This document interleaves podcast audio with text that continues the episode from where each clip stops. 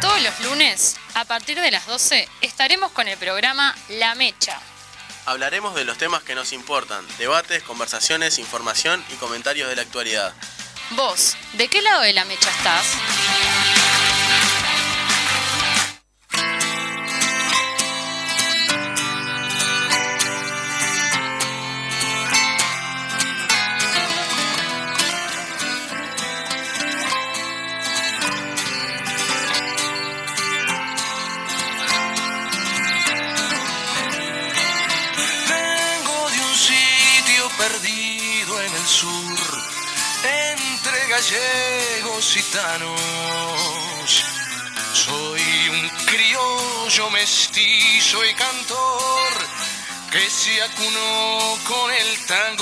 Compadrón.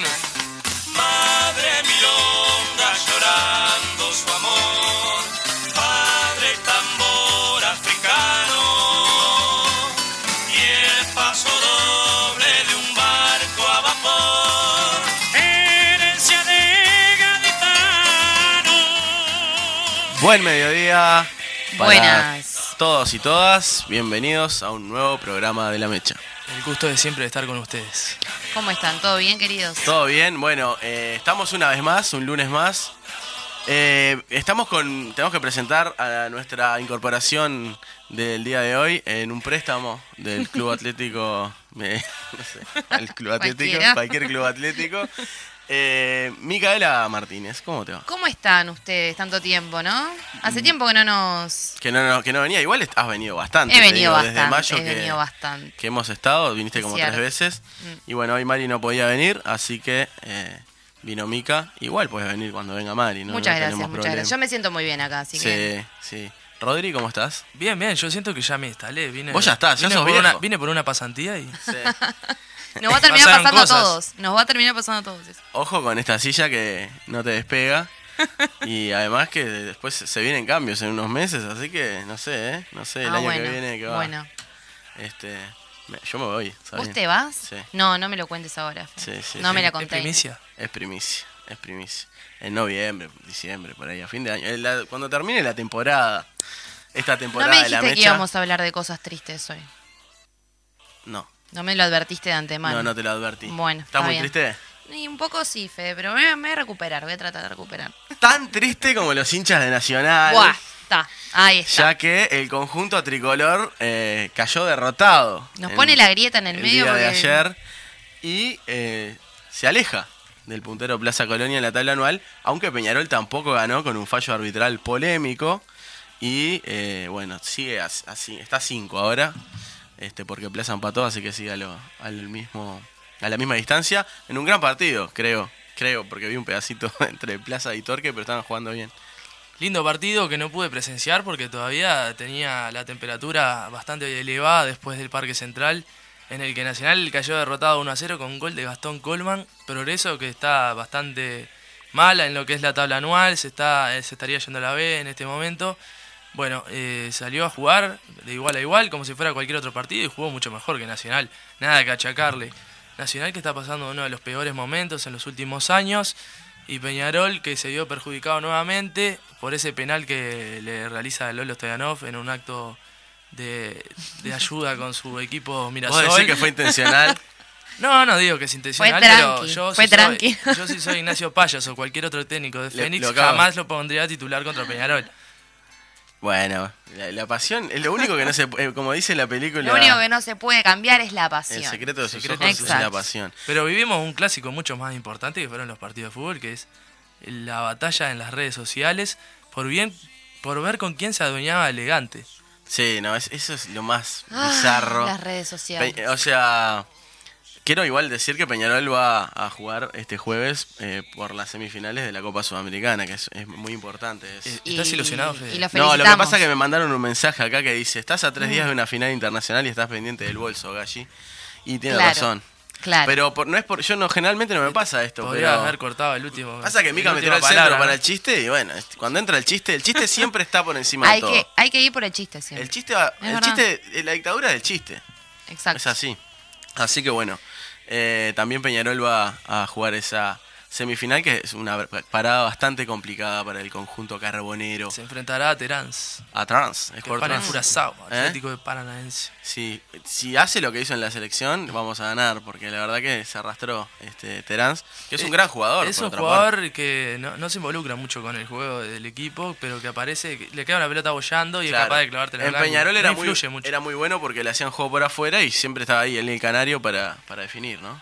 Quedaba una pelota picando y la mandaba a guardar. Fue el mejor de jugador de Peñarol cuando Peñarol era, era, otro Peñarol que no levantaba cabeza. Sí, totalmente. Bueno, ya vamos a hablar de elegante. Le recordamos a la audiencia de que va a estar Fernando Pereira en minutos aquí en la mecha para hacerle una entrevista. Eh, y bueno, y ahora vamos a seguir hablando de actualidad como hacemos cada programa cuando comienza. Elegante, batalla en las redes sociales. Batalla en las redes sociales. Todo comenzó por una foto de eh, elegante que pedía. Me gusta porque nos traes el mundo joven. de las redes Claro. sociales y, pi- y pidiendo una remera de del azul de Nacional que estaba bastante buena para él y ya los hinchas de Nacional vieron como una posibilidad de marketing. Recordemos del fenómeno elegante que irrumpió. En Argentina, Sí, extraordinariamente. eh, y bueno, apenas llega acá a Uruguay, eh, la gente de una marca que se dedica a vender ropa exclusivamente nacional le otorgó una remera. Esto hizo Mm. que los hinchas de Peñarol también lo hicieran y se comenzó como esa batalla para ver con quién se adueñaba con el fenómeno. Y al final él dijo que no, que no era ni de Peñarol ni de Nacional, ¿no? Que es de Boca Junior.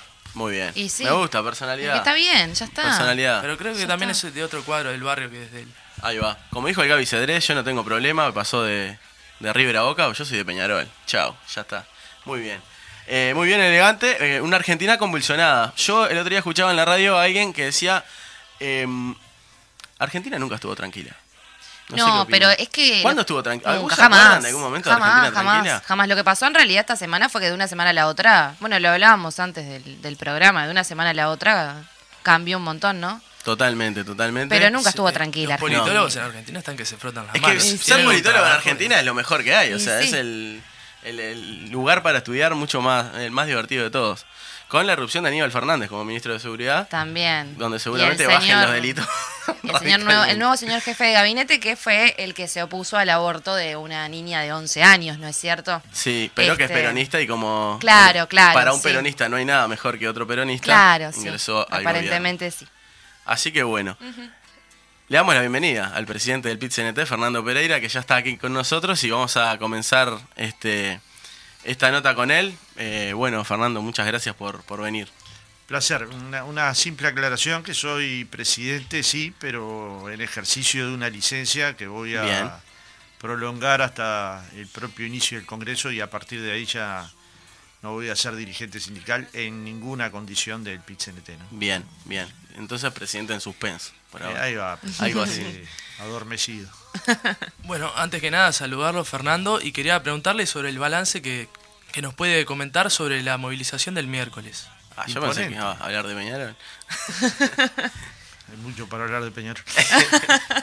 Eh, el pueblo se mueve, el pueblo tiene sueños, tiene esperanzas, tiene ilusiones, tiene la convicción de que las cosas pueden cambiar, que, la movilización popular en la historia del Uruguay está atada a sus mejores tradiciones, a, a Valle impulsando a los trabajadores a hacer una huelga en defensa de sus derechos, diciéndole yo no la puedo hacer con ustedes porque soy administrador de los bienes públicos, pero hagan ustedes para defender sus derechos. Esa tradición tan prendida en nuestro país, digamos, no- nos llevó a pensar que se podía construir colectivamente la organización más potente de los últimos 10 años. Y para eso armamos un estrado que suponía llenar Avenida Libertador desde La Paz hasta el Palacio. Y cuando eso se logra y que hombres de la- del campo y de la ciudad, del interior y de Montevideo, de la Costa de Oro y de, y de la Ruta 5 lleguen al mismo lugar y haya la energía que había en el acto, sencillamente produce una transformación social y un cambio de humor inmediato, que luego se ve en la vida cotidiana, en cambios en la vida cotidiana, en las luchas sindicales, en las luchas sociales, en las luchas del cooperativismo. O sea que lo coloco como uno de los mojones más importantes, ya no de la última década, de las últimas dos décadas, en las que me ha tocado estar en todas las movilizaciones y probablemente este haya sido el acto más importante en términos de masividad, pero también de contenido. Porque podríamos decir, tuvimos un acto muy masivo, pero con un contenido relativamente modesto, pero tuvimos un contenido potente de protesta y de propuesta. pensado, elaborado, construido. Ningún presidente del Uruguay podría decir, dentro de ese discurso no se encontraron propuestas de trabajo, ni de salario, ni de atención al medio rural, ni las críticas más importantes desde la LUC, ni, ni podría no entender por qué se le dio el puerto a la empresa Catón Natí sin que hubiera un informe jurídico, un informe económico, pero por sobre todo las cosas, ningún apuro, porque todavía quedaban 10 años para que la empresa siguiera con su concesión, de forma tal que había tiempo para meditarlo, para consultarlo, para construir un diálogo con los partidos políticos y con la sociedad, y sobre todo para salvaguardar los puestos de trabajo que hay en el puerto. Entonces, cuando uno mira el contenido, la masividad de la protesta, la masividad de las propuestas y además la densidad de la alegría del pueblo uruguayo, sin duda un segundo gol durante este año tan complejo, este tiempo tan complejo, un segundo gol. El primero fue el día que entregamos las 800.000 firmas en la Corte Electoral y todo el mundo supo que iba a haber referéndum, y este que es que dice, acá en el Uruguay vivimos en una sociedad democrática, pacífica, pero dentro, de esa de, dentro del mundo pacífico hay miles de formas de expresar las molestias, hay miles de formas de expresar los descontentos, hay miles de formas de proponer una sociedad diferente donde efectivamente se coloque el ojo en los más infelices. ¿no? Sí, otra cuestión que no es menor, que se, se, relacionó también con la discusión del paro, es que parece que mucha gente aprendió que los paros son políticos. Todos, del primero es increíble, Es increíble, yo, yo la verdad que me sorprendí muchísimo, incluso viendo un archivo, este la vez que se movilizó un solo Uruguay, la cantidad de políticos que fueron también a esa movilización y bueno, y hablaban que era algo este fuera de lo político partidario. Se ve que tienen diferentes. Hubo como un, lapso en el tiempo. Eres. Claro, un lapso en el tiempo en el que se nubló un poco la, el juicio, ¿no? Sí, las acciones de un solo Uruguay eran políticas y las acciones del PCNT son políticas. Por supuesto. El origen de la, del movimiento obrero internacional es político. Su origen ideológico, su forma de sentir, su forma de pensar, su forma de cantar, su forma de comunicar. Pero además hay alguna, hay alguna actividad humana que no pública y sobre todo colectiva que no sea política. Por supuesto que no. Lo que pasa que creo que el tinte que le querían quedar es político partidario. Claro. Y obvio que ahí hay gente del Partido Nacional, del Partido Colorado, del Frente Amplio, del Partido Independiente, creyentes y no creyentes.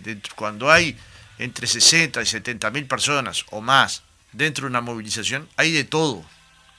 Imaginemos que eso es un estadio centenario lleno la conmoción que se produce en un país cuando hay un estadio centenario lleno. Bueno, eso lo pueden hacer pocas organizaciones en Uruguay. No es que me sobran los dedos de la mano, me sobra, creo que me, creo que me sobra la mano entera.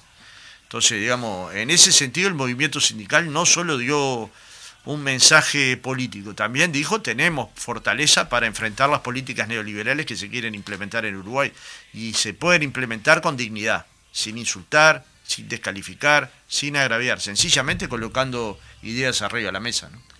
Marcelo Abdala en el discurso habló de este, la buena vibra que se sentía y del, cambio de estado de ánimo eh, de la militancia, ¿no? Eh, o de la gente que estaba ahí, por supuesto. Eh, ¿Sentís que hubo un cambio de estado de ánimo después de llegar a los 800.000 firmas contra la ley de urgente consideración? Y un militante que se levanta un domingo y hace frío y sale a juntar firmas. Hace calor, sale a juntar firmas está llovinando y se va abajo un techito a juntar firmas. Y logra el objetivo, no es que le cambie la vibra, le cambia la vida, porque es el amor por lo que uno siente que está haciendo bien. Las transformaciones tienen mucho de razón, pero tienen mucho de amor, no, no hay ninguna transformación sin amor. Ninguna, ninguna, ni, ni, la de la familia. Cuando uno nace un hijo, no es que la sangre te, te une más que a otro niño. Si vos crías a un mismo niño en el mismo lugar, le das el mismo amor. No importa si tiene el mismo ADN. Esos hijos que se construyen colectivamente, como el referéndum, como la movilización, son hijos de todos y de todas. Tiene que hablar una dirigente o un dirigente, pero luego son hijos de todas, todas levantan una bandera, un optimismo, una risa, una sonrisa, un cambio de ánimo. Y la energía que había dentro de ese acto, bueno, a mí me costó el dolor de espalda de toda una semana, ¿no? De los abrazos que durante ese acto recibí. Y eso implica un cambio de estado de ánimo, pero sobre todo estar convencido de que las ideas que defendemos son las correctas. Eh, bueno, fue tu último acto como oficialmente como dirigente sindical. Eh, un poco también la, la, idea de la entrevista era este, volver un poco para atrás y repasar en lo que nos dé el tiempo, por supuesto, este, la trayectoria, porque ahora estás como en una suerte de impasse, de, tránsito, de cambio, y bueno, y salís de un lugar que digamos, te ocupó casi que, que toda la vida. Eh, bueno, la primera pregunta era, en, en ese sentido, era ¿Cuándo arrancaste a militar y bueno y qué te llevó a militar? Vos hablabas del amor, de, de, de ese sentimiento quizá de, de justicia. Y bueno, eh, esa como, como la primera pregunta de esta, de esta parte. Eh, en mi casa ahí en Jacinto Vera, Uh, qué barrio. Viste que pusimos la canción el Montevideo. barrio más potente El mejor barrio del mundo. para mí, el que quiero volver a, a morir. Eh, espero que dentro Esperemos que falte, te iba a decir. Espero eso. que falte una vida. Eh, había una mesa en mi casa que entraban unas 12 personas y en general los domingos nos juntábamos 12 personas y un día quedamos cuatro. Y la mayoría habían sido apresados o, o- o habían ido al exilio. Y eso te genera una situación de vacío en un niño muy, muy imponente. Muy imponente, no saber qué pasaron con tus tíos, hacer las preguntas y que se respondan con evasivas, darte amor, pero al mismo, al mismo tiempo ver el dolor de tu familia es transformador desde todo punto de vista.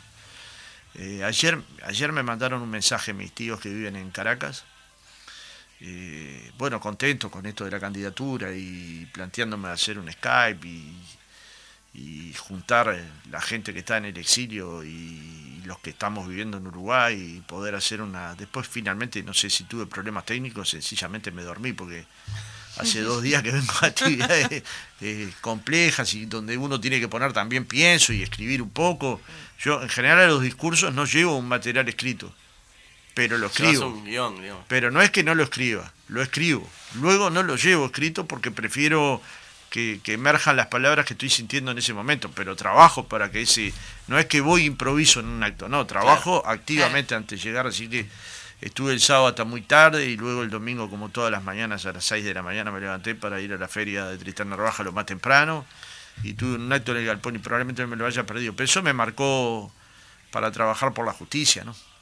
Cuando yo tenía 14 años, mi padre, un militante que había sido destituido por el pecado original de ser secretario de Michelini. Bueno, es un eh, pecado. ¿no? El pecado original. eh, iba con un crayón negro y pintaba bote no en el 80. Yo tenía 14 años, lo acompañaba.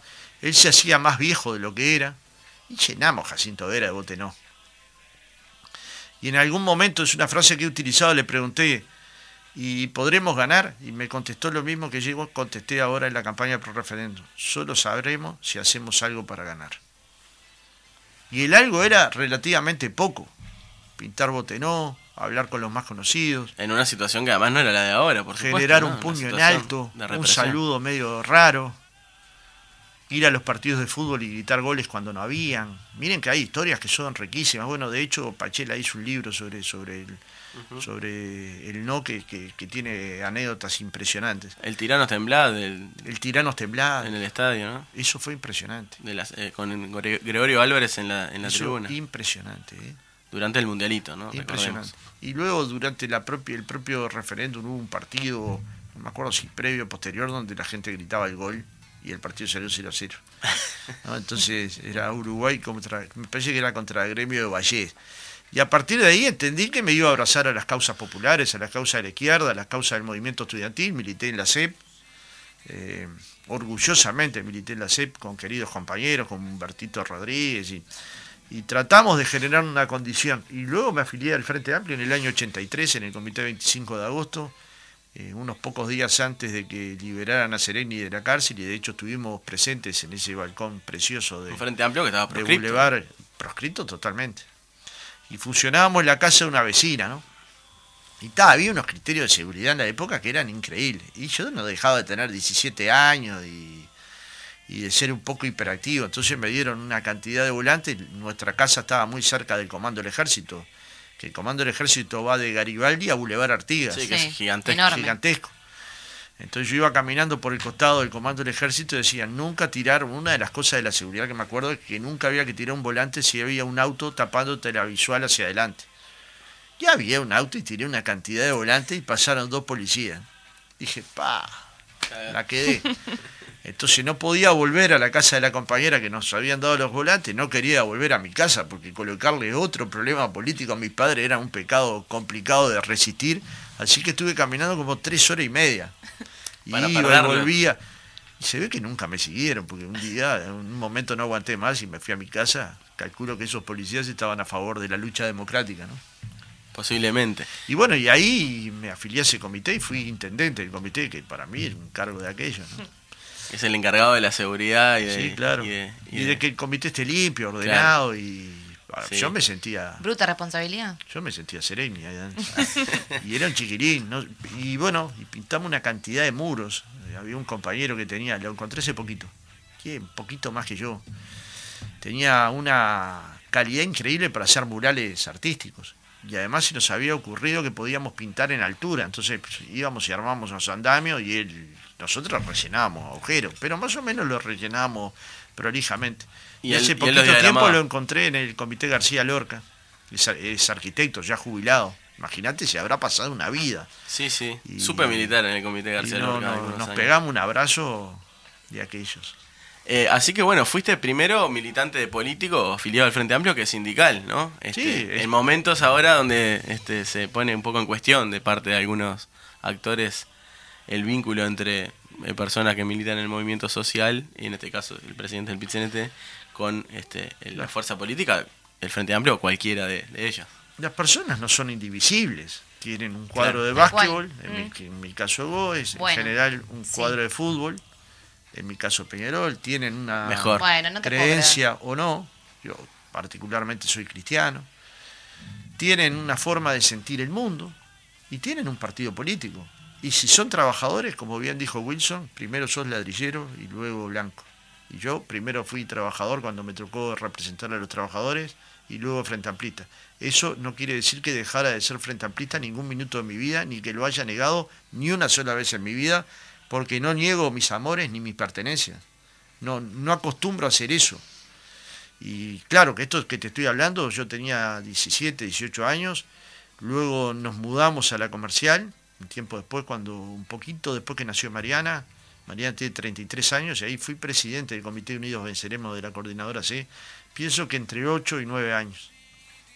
Y disfrutaba de esa militancia, a mí me tocaba una manzana que era Nueva Palmira, Ocuar, Cufré y cerca, frente al Club Nueva Palmira. Estaba la- en esa manzana estaba el Paco Olmo y el, y el, y el tío del Paco Olmo que se dedicaban a reparar ma- manzanas.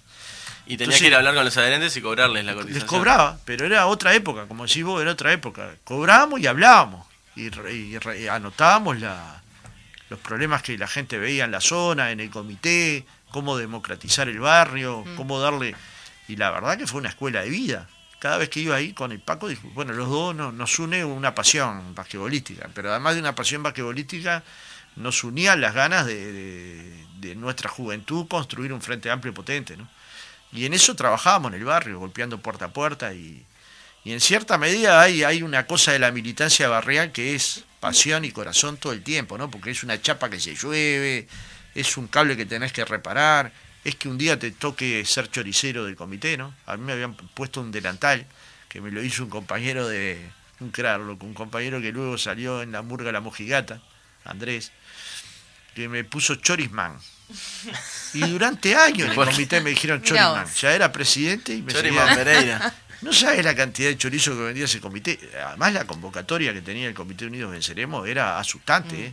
De cerrar una calle y Sí. llenarla, ¿no? En una época fermental para los comités de base. Sí, pero ya era más, esto ya era más en los 90, 91, 92, no, no, 84 lo que convocaras era una cosa masiva, pero esto ya era un momento donde la energía había bajado un poco. Sin embargo, ahí la convocatoria de la comercial era potente, un barrio de tablado, de boliche, de, de cosa popular, un barrio para enamorar, ¿no? Como dice Contrafarsa. Sí, primero que nada, antes cuando hablan de Jacinto Vera, a mí se me ponen los pelos de ¿Y a gallina porque yo soy de toda la vida, de, mis 25 años viví 24, así que es, es para destacar eso. Y lo otro es esa esencia barrial que vos pudiste construir y que los vecinos y vecinas te fueron haciendo enterar de ya de la comercial o Jacinto Vera, te fue ayudando a crear una forma de hacerle llegar a la gente que, que en cada discursiva eh, lo, lo planteás. ¿Crees que fue un pilar fundamental para vos? Y el barrio la vida. El barrio es que vos vas y le pedís una taza de azúcar al vecino y al otro día vas a devolvérsela. Y esa, esa cuestión tan elemental, tan mínima de solidaridad te construye día por día. Recuerdo que mi abuela Gloria me decía, anda a pedirle a Chela una taza de harina y no tomes anís. Porque era costumbre de, de Chela darte una copita de anís. Claro, venía el pibe, venía mareado con la harina. Y, y eso, ese conocimiento, la Chela, que la, la Gloria, que era hincha de Nacional Fanática, y que nos cruzábamos en la Astra. Yo iba a la mitad de la Astra, del lado de Peñarol, y ella iba a la mitad de la Astra, del lado de Nacional, la Pelusa.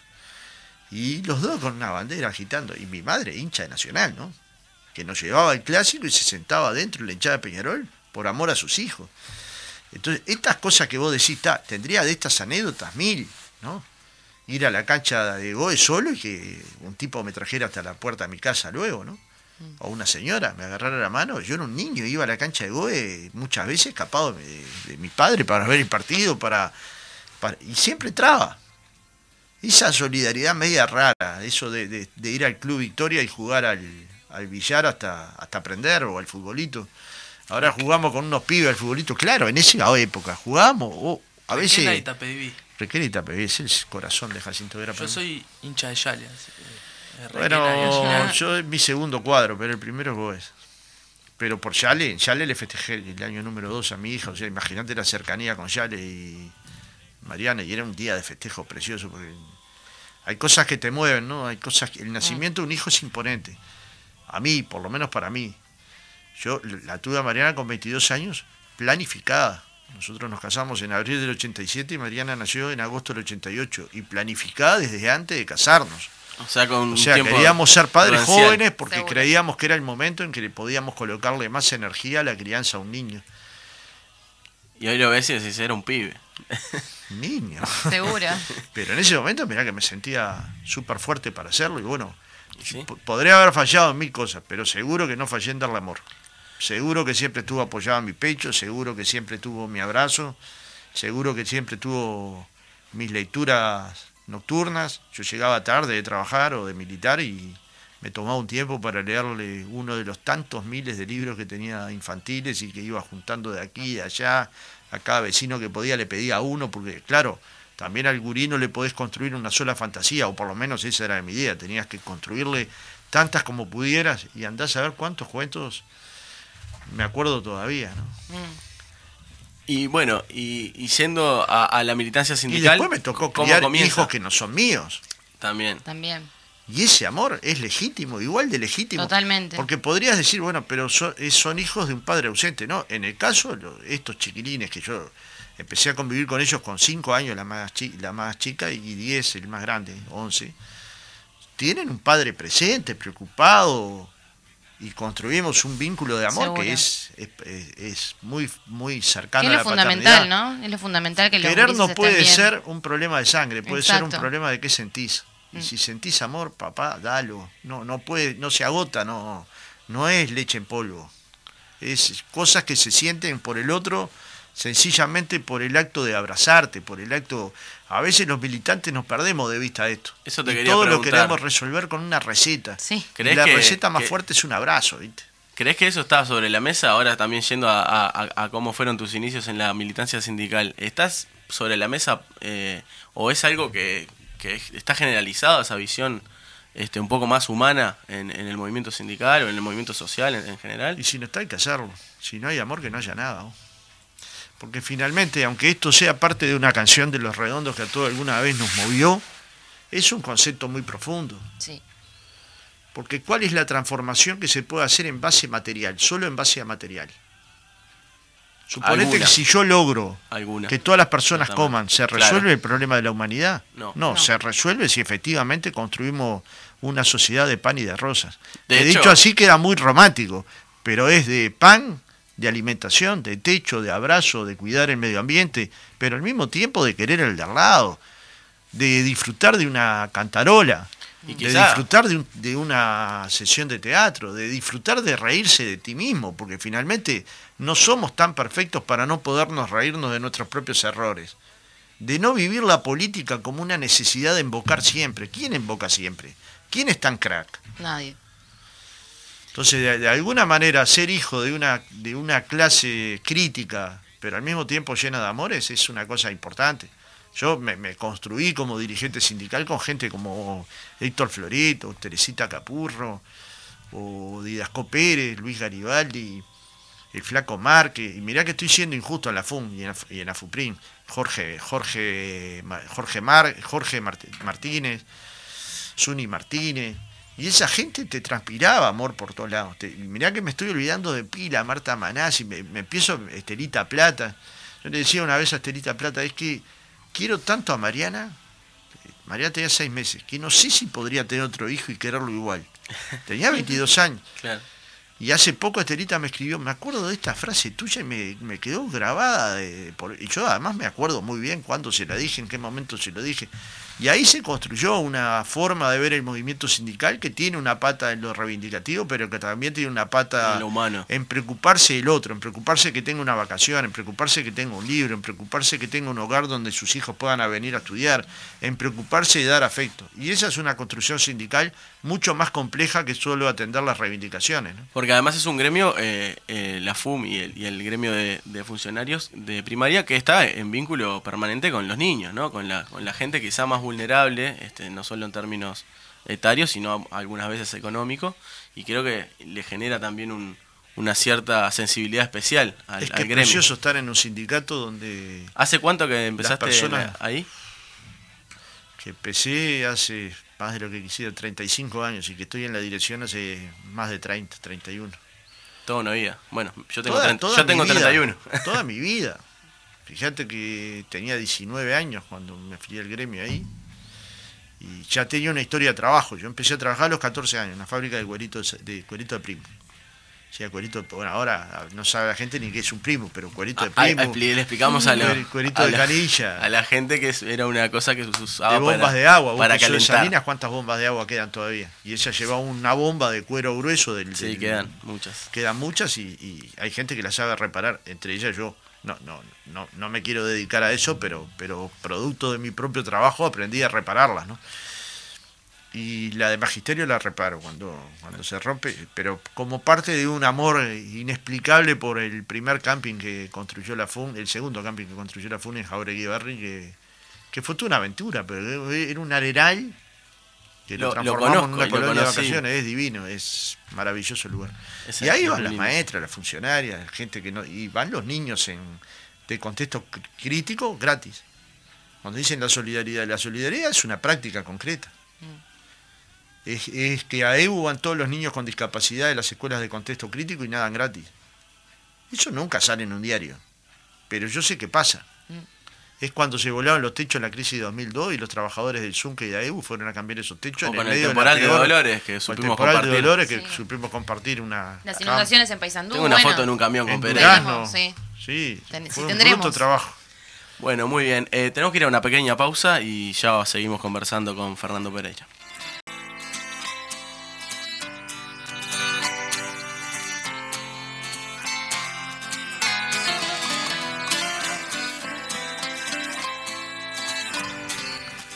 Continuamos en la mecha. Eh, me manda mensaje mi hermano Gastón que di- dice que le mande saludos y que el que invoca siempre es García Morales. Terrible Fernando. jugador, pero Aguada es, ines- eh, es inexplicable. Yo soy hincha de Goes, claramente quiero que Goes le gane a Aguada en cada clásico, pero no ignoro la importancia que tiene Aguada en, el, en la actualidad, en el básquetbol uruguayo, pero en la actualidad y en el pasado. Por algo el clásico es Aguada Goes, Tal porque hay dos barrios que tienen pasión Total. basquetbolística inexplicable también, porque no es, no es un barrio donde nazca gente alta, ¿no? No, Tal cual. no. Y García Morales probablemente junto a Tato López y Me lo acabo de cruzar en la calle. Tato López lo que jugaba Tato López era inexplicable. Lo que jugaba Fefo Ruiz, inexplicable. Capalvo, peinado. Yo vi jugar jugadores en Uruguay que a mí por lo menos me fascinaron. Yo digo que el básquetbol uruguayo es un deporte diferente. al Y es un, es un milagro de barrio, ¿no? Porque es, es el es muy que a mí me barrial. gusta. Yo miro un partido de la NBA, me viene un ataque de capa y voy a un No es lo mismo, no es lo que yo siento en el básquetbol uruguayo es me voy prendido fuego por mi casa cuando perdemos y cuando Es, ganamos. es imposible explicarle a un extranjero la cantidad de equipos que puede haber en el municipio C. Sí. Inexplicable, pero es que- inexplicable. Hay un Y- montón, es Bueno, y en el interior hay A También. y B en Mercedes. También. Hay el fútbol de la A Sí. y el Y fútbol y de la y B. lo que mueve el Mercedes, el básquet. Y el básquetbol, hay básquetbol de primera línea. Y, y es un fenómeno, a diferencia del fútbol, que es bastante barrial, ¿no? O sea, Sí. el barrio, más allá que la gente se muda y todo. Por eso eh, Uruguay es tan marca. integrado. Porque te integra un club, una parroquia, Mucho arraigo. Bueno, en, en- un comité. en la tanda hablabas, hablabas de la parroquia de Jacinto Vera, de Caraguatá y Cufré. Cufré. Eh, sí, está ahí, está ahí todavía. Eh, y te queríamos preguntar en, en esta última parte este, cosas más referidas a lo, a lo- al pensamiento y al, y al futuro. Eh, y la primera pregunta era si es compatible la fe con, con ser de izquierda. Lo has dicho ya varias veces, pero este, Muy compatible. me gustaría que lo, que lo puedas desarrollar. Digamos, el estado del alma lo tenemos los, los que creemos y los que no. Todos tenemos un día en el que pensamos en nuestro futuro, en nuestras pasiones. En... Y hay gente que elige no creer, y a mí me parece que es muy legítimo. Ahora, los que elegimos creer tienen, tenemos un fundamento, tenemos una filosofía, tenemos gente que nos ha pensado. Tenemos a Juan Luis II que vale la pena leerlo, o a Revelato, que tanto nos mostró del neoliberalismo y su ética, y la ética cristiana como una ética contraria al egoísmo.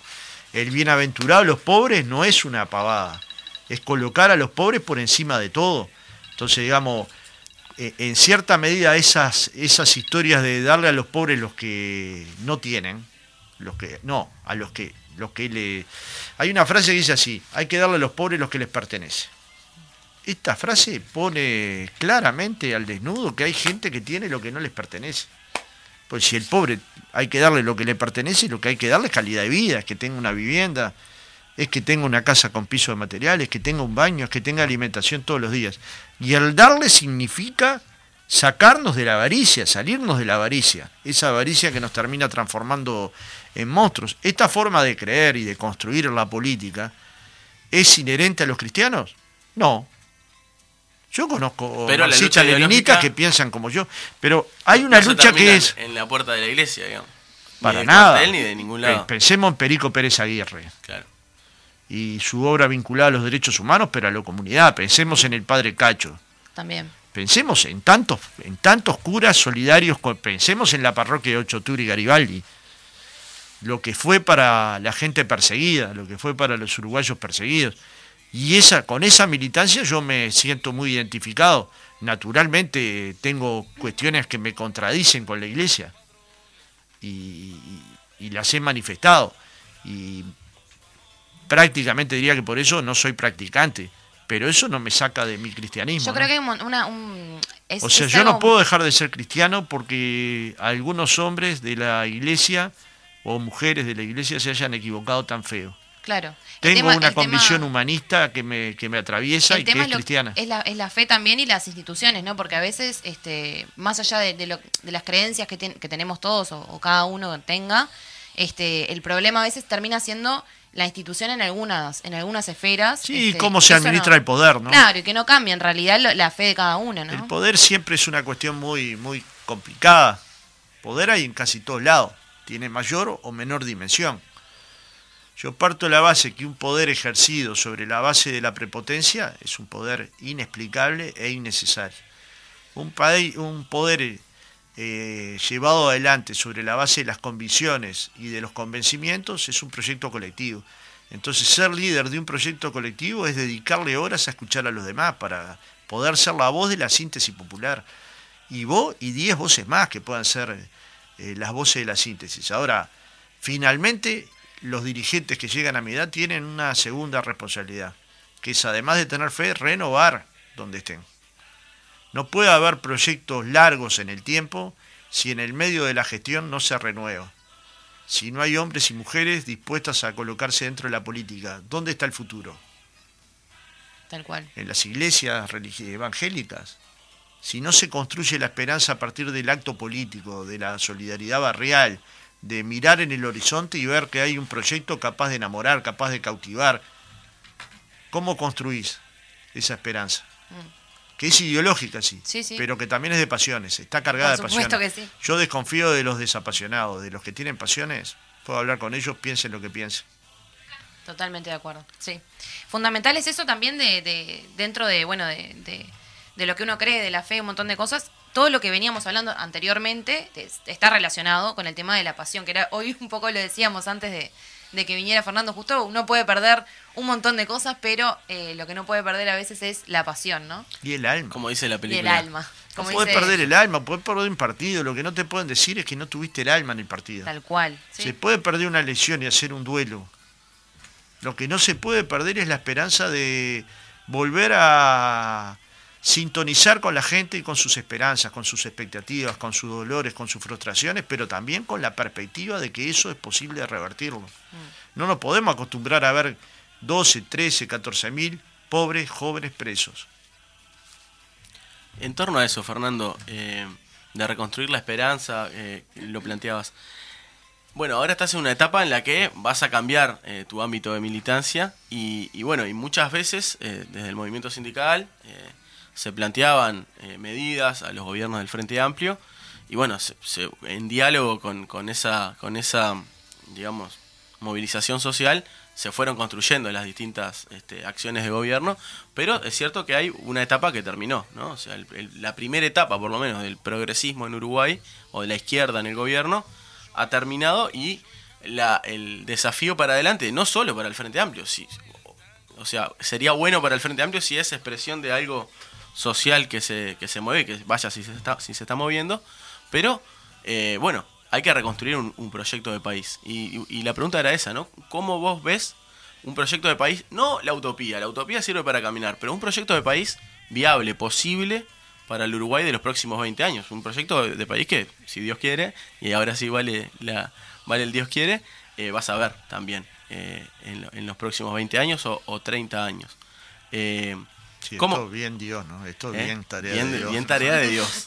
Pero bueno, eso, te, quer- te queríamos Sí. consultar eso. ¿Qué proyecto de país Ah, es el que va a renovar el FA no solo con las personas, como renovación de, de los, cu- de sus cuadros militantes, sino eh, a nivel programático?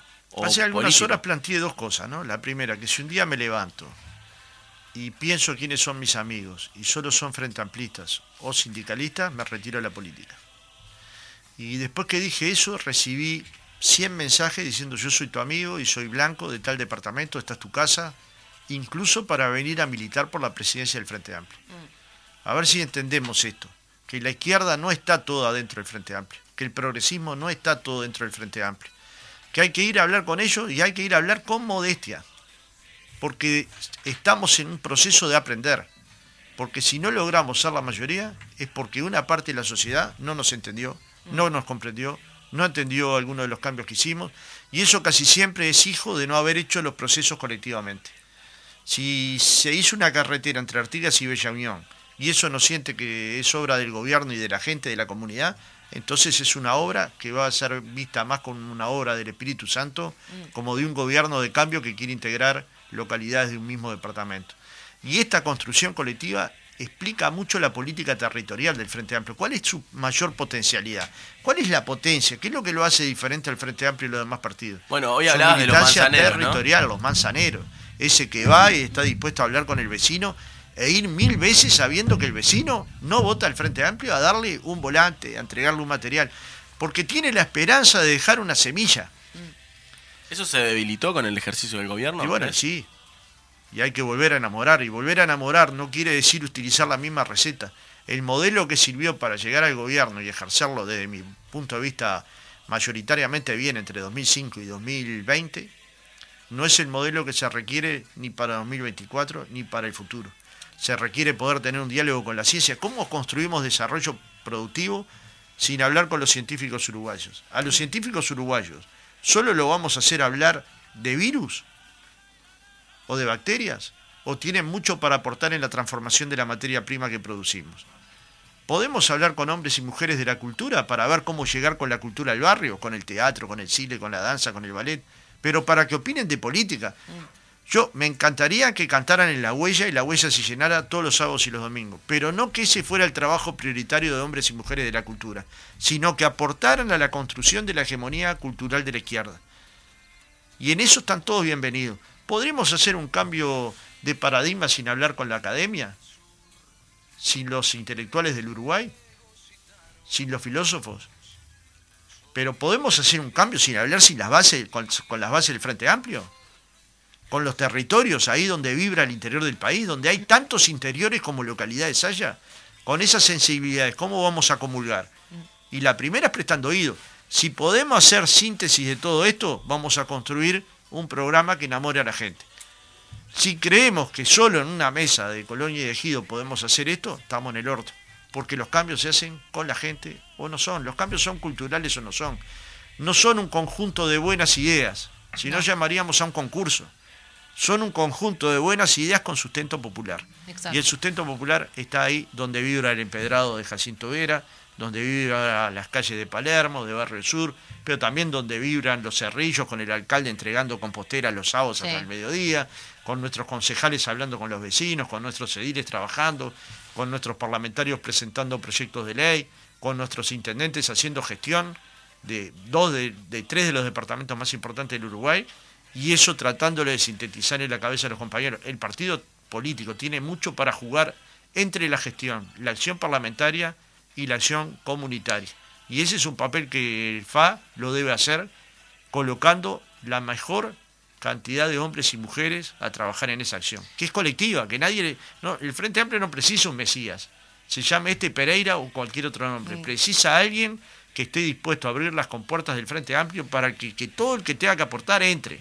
Sobre todo eso, ¿no? Porque me parece también que a veces hay como...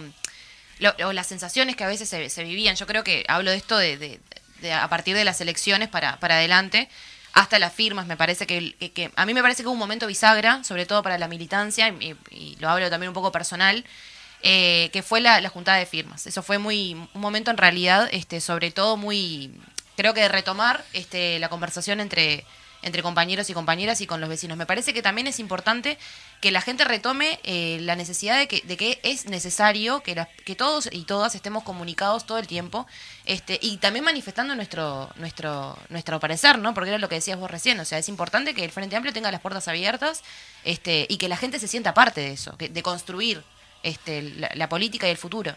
Sí, dice Sabina que no hay nostalgia peor que añorar lo que nunca jamás sucedió. Mm. Nosotros añoramos cosas que sucedieron. Este país es construido por hombres como Arismendi, Juan Pablo Terra, Líber Sereni, José de Lía, la negra Alba Roballo, Germán Michelini, Wilson Ferreira, Gutiérrez Ruiz, Valle Ordóñez, Sa- Sarabia. Es decir, tiene una construcción política muy de muy larga data, por eso nuestra identidad es tan distinta a la Argentina. Claro. Ahora, hijos de esa tradición política, en cierta medida profunda en la discusión política, profunda en las ideas, profunda en los debates, también nace nuestra esperanza, que es el Frente Amplio. Nosotros podemos tener nostalgia de algo que sí sucedió. ¿Sucedió o no sucedió una reforma de la salud en Uruguay? ¿Sucedió o no la duplicación del gasto por alumno en educación? ¿Sucedió o no sucedió que el hijo- los hijos de los trabajadores llegaron a la universidad? ¿Sucedió o no sucedió una reforma tributaria? No todo lo profundo que capaz que nosotros hubiéramos querido, pero sucedieron. Entonces, si todas estas cosas pasan y suceden y añoramos que vuelva a pasar, ¿puede ser con el mismo programa? No. De hecho, no. el movimiento la izquierda es planteó- transformadora, la izquierda es claro. rupturista, pero sobre todo es consciente de que los cambios sociales se producen cuando la gente quiere cambiar. Y ahí tenemos que ayudar a que la gente nos diga cuál es el cambio necesario. Desde el movimiento sindical en los últimos años, y creo yo particularmente creo que es uno de los grandes debes del, del periodo del Frente Amplio en el gobierno, se planteaba eh, ir, eh, digamos, financiar todas esas políticas, esos cambios, a través de eh, grabar más al- a los sectores que tienen más dinero, al, al- al- al capital, al gran capital. Eso eh, no se llevó a cabo, de hecho se, se ba- se bajó el IRA. eh, bueno, la idea no es entrar en, en aspectos técnicos, pero lo que sí te quería preguntar políticamente es, ¿faltó quizá el consenso social para que eso sucediera? Bueno, los cambios Para, no para son... establecer ahí el problema y no en otro Ojalá lado. siempre fuera el mago Ariel con una varita, como yo le contaba a mi hija, el cuento que cambia la sociedad. La sociedad tiene que acompasar los cambios. Si no, las políticas sociales, incluso las territoriales más profundas, no son entendidas por los sectores a los que les estás dando la política. La política tiene que ser con la gente. Si vamos a colocar un piso en el Marconi, vamos a colocarlo con la gente de Marconi. En cierta medida yo creo que es el gran trabajo que hace la Brigada Pedrosa o Agustín Picone, que vamos y lo hacemos contigo.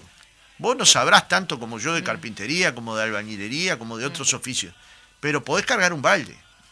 Y si lo haces, y si la mano te duele, y si esa noche te dormís dolorido de la espalda, ese cambio lo hice contigo. Entonces, en cierta medida, los cambios profundos en la política, aunque esto, esto que te hablé es de la micropolítica, es del alcalde de Los Cerrillos, Roncio, dando composteras. Vos decís, ¿esto cuánto cambia el Uruguay? Lo cambia todo. Lo cambia todo. Si en cada lugar donde nosotros tengamos militantes, nuestro compromiso militante es dedicarle mañanas de sábado a generar solidaridad con los vecinos, a ver cuáles son las preocupaciones, cambia la política. Y si cambia la política, cambia el Uruguay. Y si cambia el Uruguay, no hay ninguna alternativa mejor que el progresismo, que el Frente Amplio para dirigirlo. Yo tenía una última pregunta con respecto a lo que dijo Micaela y, y también lo que estaba diciendo Fernando.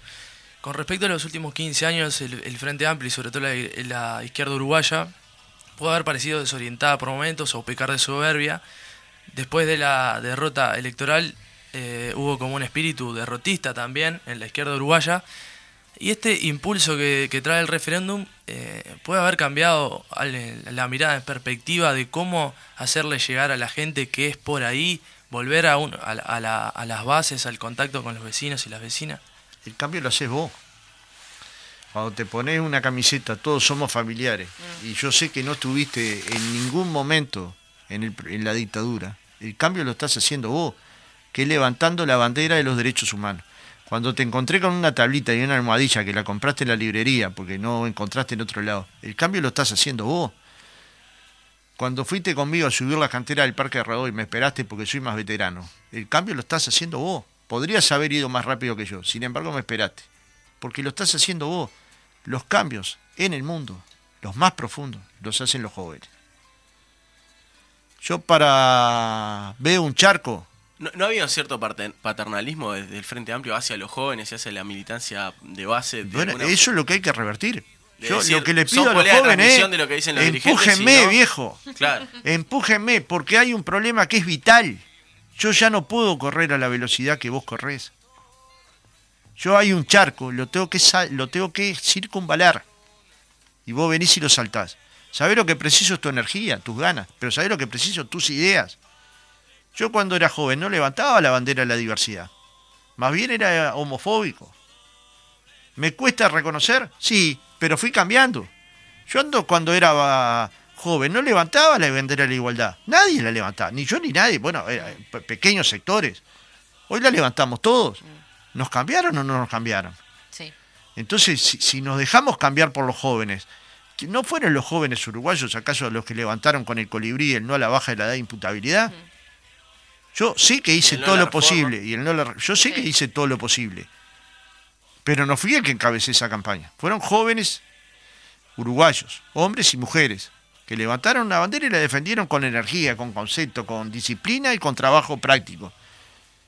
Y eso yo no me voy a dejar empujar por ese viento. No hay revoluciones tempranas, crecen desde el pie. Y el pie lo tenés con 16, con 17, con 18 o con 55.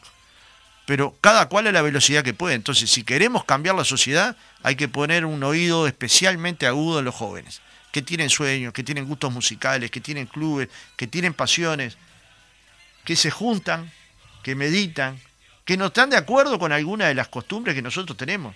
Yo estoy cambiando mi masculinidad. Imagínense a alguien que tiene 55 años intentando cambiar su masculinidad. Es un problema. Pero ¿quién te empuja a hacer ese cambio? Tus hijos jóvenes. Que dicen, no es posible seguir con estas cosas. No es posible que estas injusticias micro permanezcan dentro de los hogares. Si esto pasa, el cambio lo hiciste vos, no yo. Yo estaré eh, al frente de la organización si la gente me vota. Y si no me vota, voy a estar en la organización, donde se me precise. Pero crece desde el pie. Y desde el pie es que vamos a tratar de hacer esta transformación. No que posicione el Frente Amplio en condiciones de ganar 2024, porque esto tal vez lo podría hacer sin este cambio. Que lo posicione con un cambio cultural de 30 años.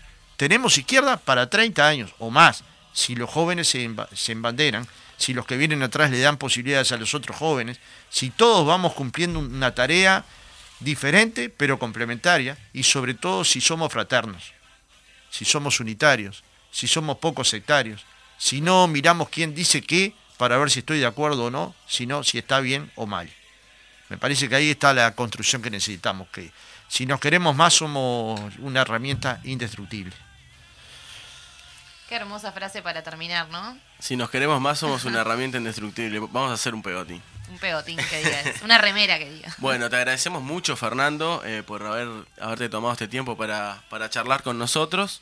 Eh, en sintonía de lo que decías al final, eh, convocamos a la Marcha de la Diversidad. Por supuesto. El día viernes 24 en la Plaza Libertad y a la feria que va a estar desde el día anterior allí. Y bueno, este, seguir caminando hacia, ese Uruguay del futuro, hacia esa democracia, hacia esa revolución democrática que, que, que- que se planteaba, ¿no? Así que bueno, eh, no sé si quieren decir algo más, si no, nos despedimos. No, yo agradecerles el, el espacio, como siempre, chiquilines, por darme la bienvenida. Y bueno, Siempre estás Fernando. bienvenida, Mica. Muchas gracias a Fernando también, porque la verdad, un placer escucharlo. El placer fue mío. Igualmente, recalcar el agradecimiento para con ustedes y para con Fernando por revivir algunas cuestiones del pasado de mi barrio y también por la enriquecedora charla. Muy Una bien. luna única. Nos vemos el lunes que viene. Chau, chau. Tambor africano y el paso